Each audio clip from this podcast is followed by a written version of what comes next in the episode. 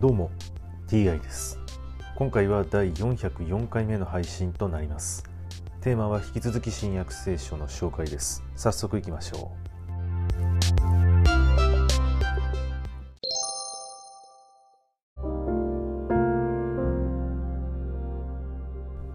新約聖書第403回。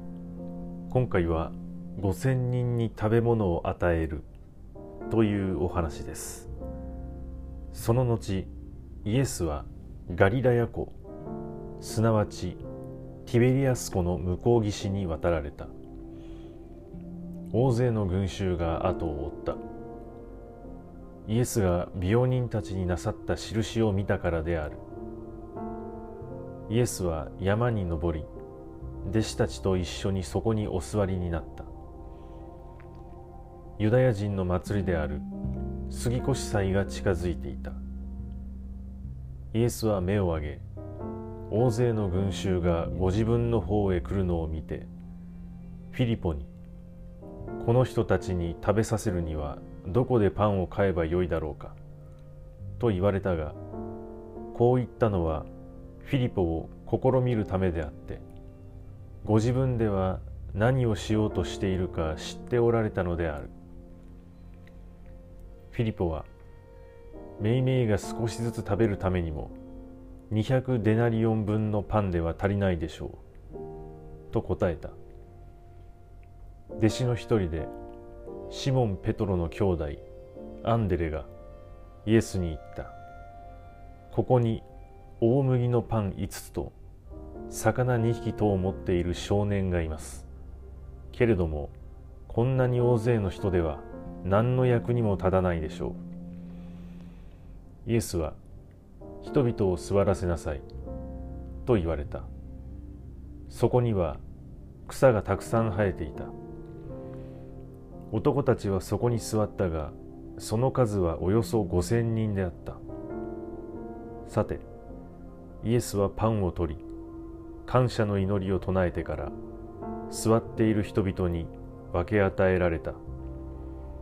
また魚も同じようにして欲しいだけ分け与えられた。人々が満腹した時イエスは弟子たちに少しも無駄にならないように残ったパンのくずを集めなさいと言われた。集めると人々が5つの大麦パンを食べてなお残ったパンのくずで12の籠がいっぱいになった。そこで人々はイエスのなさった印を見てまさにこの人こそ世に来られる預言者であると言った。イエスは人々が来て自分を王にするために連れて行こうとしているのを知り一人でまた山に退かれた。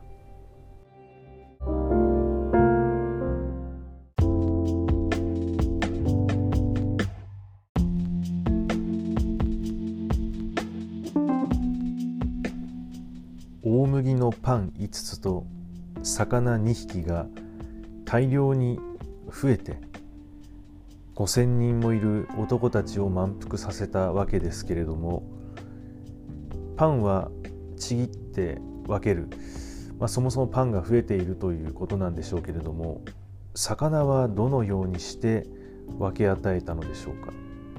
魚は生の状態だったのでしょうか？それとも焼いたりして調理をしてあったのでしょうか？はい。今回はこれで以上です。また次回もどうぞよろしくお願いいたします。それでは